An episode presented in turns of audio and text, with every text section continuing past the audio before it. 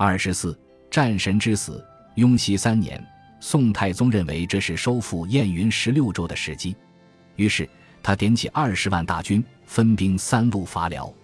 而杨业作为副将，辅助云应路行营都部署潘美，主攻西路；而东路军则名将云集，并以曹彬为主，负责牵制辽军主力。这场雍西北伐一开始时是很顺利的，西路军接连攻取云、应、环河朔四州。这四州在代州以北，正是杨业经营已久的地区，加上此处离辽军主力还有一段距离，所以宋军能以破竹之势拔下。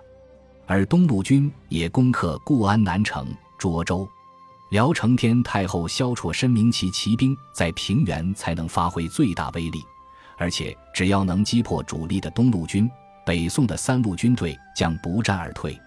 所以，他与辽圣宗决定御驾亲征。亲临涿州东五十里驻扎，等待曹彬的东路军。反观东路军，将率云集到成为负累。曹彬无力约束诸将，只好顺从众议，急行四天，赶在辽帝之前攻下涿州。最后，曹彬的确攻下了涿州，却埋下了败亡之根。连日赶路，急于攻城，使宋军上下疲惫不堪。本来，只要曹兵步步为营，逼近涿州。纵然不敌，也不会落得大败。然而一切已晚了。萧太后、辽圣宗见机不可失，于是趁着宋军人马疲乏之际，命令大将耶律休哥出击。果不其然，曹兵得了涿州也没用，城部坚兵不利，只好又匆匆撤城而走。而耶律休哥以逸待劳，全军士气正值高昂之时，加上地利优势。所以不费太大力气就杀败宋军。所谓得势不饶人，耶律休哥从后尾随曹彬一路掩杀。辽史《圣宗本纪》说，两军最后战于其沟关，大败之，追至拒马河，溺死者不可胜计。潘美、杨业的西路军等只好班师退回代州。在冷兵器时代，老百姓既是战斗力，也是生产力。所以，宋太宗下诏，把攻下的云、英、环、朔四州百姓内迁至代州，以充实边疆。至于掩护之责，当然落在西路军身上。其实，宋太宗的想法并没有错。可是这时候，辽成天太后萧绰与大臣耶律汉宁、南北皮氏等十余万大军已攻陷环州，刚好横插在云、英、环、朔四州中间。此时此刻。实在容不得潘阳二人犯任何错误，否则不仅四周民众，甚至西路军都性命堪虑。杨业向主帅潘美提议道：“现在辽兵兵势正盛，我们不可与他们交战。朝廷只是命令我们内迁四周民众，我们只需要领兵出大石路，而之前先派人密告云说二州守将，等待大军离开代州，就马上带领云州民众撤退，然后。”我们大军一至应州布防，辽军必然被吸引住，从环州领兵来拒。这时候，马上命人带领朔州民众出城，直入石碣谷。入谷后，即派强弩手千人守在谷口，并以骑兵驰援中路。如此一来，三州民众可保万全。杨业此计的主要目标是内迁四州百姓，而计谋的核心是以赵宋大军为饵。吸引辽军注意力，然后趁敌军调动的一杀，救出手无寸铁的民众。今日看来，此计实在大妙。可是这世界总有一些无知小人，只会叫嚣扰攘。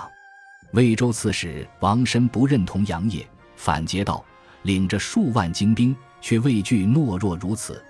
大军只要大张旗鼓，向雁门北川直奔，定能战胜敌人。”其实，营内另一大将。军器库使、顺州团练使刘文玉已赞同王慎之说。杨业听后应道：“不可，这是必败之事。”王慎以杨业为降将，故意刺激他说：“君侯素来号称无敌，为什么今日见到敌人却迟迟不能出战？莫非是别有他志？”说到这份上，杨业自知只会越变越黑，于是回应道：“我杨业并不是贪生怕死。”只是因为今日时机不利我军，勉强进军，只图令士卒死伤，无功而还。但是今日王军你责难杨业避战，我只好从你所愿。好吧，就让杨业担当诸军先锋吧。风萧萧兮易水寒，当日在易水之上，荆轲为报知遇之恩，决定以身试秦。今日杨业为表忠诚，也唯有献出项上人头。临行之前，杨业弃告潘美：“此次凶多吉少，我杨业乃太原降将，城破之日本来就应当死去，幸得主上恩宠，不但不杀我，还授我以将帅兵权。今日不是我纵敌不击。”只是我希望等待一个好机会，利用一下，以立尺寸之功，报效国恩。可是你们诸位都责难杨业贪生怕死，回避敌人，故此我唯有以战死沙场来报效国家。这是何等悲壮的陈词！《史记·刺客列传》写了一员刺客，叫做豫让。他在临死之前说了一句话：“国事欲我，我故国事报之。”杨业真乃国士无双，虽云九死一生，但只要有一线生机，杨业也不会放弃。他指着陈家谷，跟诸将说：“诸军在这里设置步兵强弩，作为左右翼以援助我。待会杨业就会转战到这里，届时请大家派出步兵夹击敌人，救我出重围。否则，不单杨业会死，我帐下诸将也无生还之理。”听罢。潘美即与王申点起麾下兵列阵于陈家谷口，自寅时至巳时，王申不停命人登上托罗台远望，但迟迟都不见有契丹军队攻来，于是以为契丹已经败走。王申为免这一个大功劳白白丢失，所以不理会潘美的多番劝止，坚持领兵离开谷口。王申沿着交河西南行了二十里，忽然打听到杨业败阵的消息。又马上速速领亲兵退走，另一边厢的杨业拼命死战，从中午杀到黄昏，终于退到陈家谷。杨业满心以为有潘王二路生力军接济，但到了陈家谷口，却发现四野无人，前无援兵，后有追兵，杨业还可以做什么？杨业回过神来，即领帐下兵士继续力战。经过一日战斗，杨业精已筋疲力尽。身上数十个伤口，麾下士卒也都死光，可是杨业还是负隅顽抗，亲自手刃数十百。然而，人可以靠着顽强意志撑下去，但马不能。杨业的坐骑因为重伤而不能再走了，战无可战，走无可走。号称杨无敌的杨业被契丹擒获了，他的儿子杨延玉也战死。英雄末路，杨业叹息道。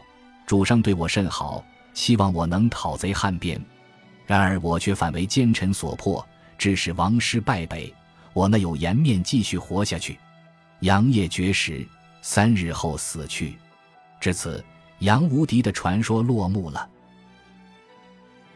本集播放完毕，感谢您的收听，喜欢请订阅加关注，主页有更多精彩内容。